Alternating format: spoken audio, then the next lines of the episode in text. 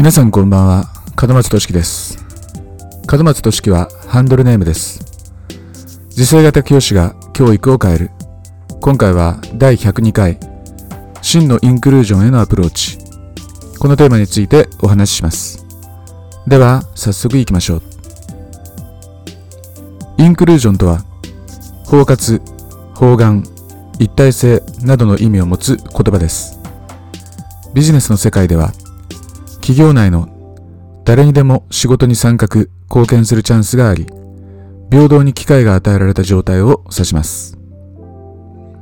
今回は、障害を持つ教師が担任をすることについて、私が思うことを話します。ある都道府県の教員で障害をお持ちの方が、教育関係者の Facebook グループ主催でセッションを行いました。テーマは、障害のある教員が担任を持つ意義やその壁を考えよう。障害がある教員は学級担任ができないという事実から学ぶというものでした。私はそのセッションに参加できなかったため、事前送付された関連資料を読み、セッション前に Facebook に投稿しました。以下、私の見解です。障害を持つ教師が担任をすることについての最大の課題は、生徒と保護者、管理職の不安の軽減です。担任に障害がある場合、緊急時における周囲の不安は常につきまといます。子供の安心、安全が最優先されるなら、障害を持つ担任に対して不安を覚える人たちは、そのことを根拠に反対意見を述べるはずです。障害を持つ担任が実現する条件は、適切な合理的配慮の提供がなされることですが、一般的に管理職はリスクを冒しませんし、私が管理職の立場でも担任につけることには躊躇するでしょう。障害を持つ教師自身が担任を希望しているからという理由付けは担任に限らず職務内のどの役割に任命するケースにおいても残念ながら説得力に乏しいと思われます。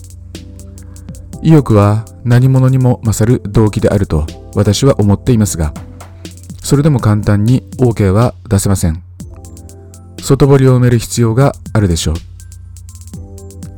では、障害を持つ教員が担任を持てるようになるには、どんな考え方や条件が必要になってくるでしょうか。1、教育的効果が高いことを打ち出す。教育的効果は学校教育の最優先事項であり、説得力が高いものです。生徒対象のインクルージョンはよく言われますが、これは本来学校教育全体を通して行われるべきものです。よって、インクルージョンの対象は生徒だけでなく、教師のような学校生活に関わる全ての人たちにまで拡大して考えた方が理解されやすく、また定着しやすい考え方だと思われます。障害を持つ教員が担任を務めることは、権利と平等性に関する意識を最大限に高揚できる機会であることに疑いありません。さらに、いじめ根絶や心のユニバーサルデザインを実現するために、相互扶助的な営みや雰囲気を醸成する必要があることを伝えることにもつながります。2権力闘争にしないこと。どんな考え方にも賛同者と抵抗者がいます。ある動きが目的化してしまうと、実現に向けた過程で、都道府県脅威プラス管理職対抵抗運動、例えばこういった構図ができてしまうものです。しかし、本来は一緒になって考えていかなければならない立場にある者同士です。よって、敵対的構図を作るべきではありません。運動を推進する人たちが少しずつ仲間を増やし、活動を組織化し、継続的に申請を行うことが肝要です。3. 内部変化より外部変化。公教育は外圧に弱いものです。理由で理由はここでは触れませんが、自明のことです。私は現状の学校教育に内部変化をあまり期待していません。日本の学校教育において教育とは保守であり既得権益の維持に他ならないからです。そうでなければ子供たちはもっと楽しそうにしているはずです。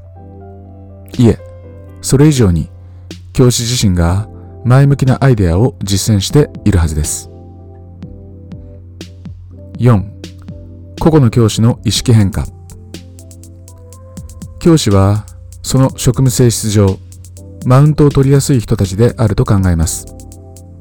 理由はそこそこの成功者集団であることと指導が仕事になっていること。この2点です。学校生活のかつての適用者が学校という場で常にこの子のためにやっているという感覚で主観に基づいた善意を行使すればマウントを取りやすい心理にとらわれるのは当然です。よって同僚に障害を持つ教師がいた場合生徒の利益不利益を短絡的視点で語ったり子供たちの前でその人をこき下ろす言動を行ったりするケースが想像できます。教師の意識変化にとって大切なことは外の世界の空気を吸う機会を増やすことです。まとめて言うと障害を持つ教師に担任を務めてもらうことには次のような利点があります。一日の半分を過ごす学校という場で子供たちに対して払うようなデリケートな配慮を脱ぎにして子供たちの目前で展開されリアルなインクルージョンが体感できる。つまり低いコストで子供たちに対して圧倒的な教育的効果が望める点にあるということです。低コストという機械的な物言いはご容赦ください。ですが大人である教師がきちんと扱われるのを間近に見ることで子供たちは未来を信じられるようになるのではないでしょうか。かつて勤めていた高校でほぼ全盲に近い同僚がいました。タクシーでの送迎。杖をつきながらのゆっくりとした足取り。ですがその方は他の誰よりも謙虚で同時に自分のできる仕事に関して高い責任感を持っていました。その方を目にするたびにこう思っていました。もし私が目が見えなくなったら仕事を辞めて家に引きこもるだろう。本当はあの人のように教師を続けたいと思いながら実際は違う行動をとるだろう。私は今でも当時と同じように感じてしまいます。私の心はこんなにも弱い。だからこそそういった人たちと仕事を共にする必要があるんです。障害を持つ教員が担任を務めるということについて私の結論は変わりません。私は当事者の方には直接お会いしたことがないので人となりは存じ上げません。ですが20年間担任を希望し続けていることにどれくらい強い意志が必要なのかはわかります。未だそのような強い意志に触れたことはありません。もしこの方が私のクラスの担任を務めるのであれば私は副任に入りましょう。子供たちが受け取る恩恵以上にきっと信じられないくらいの気づきをもらえると思います。サポートしサポートされる関係性が人生にどれだけ豊かな実りをもたらすか。この理念が学校現場で実現することが全てではないでしょうか。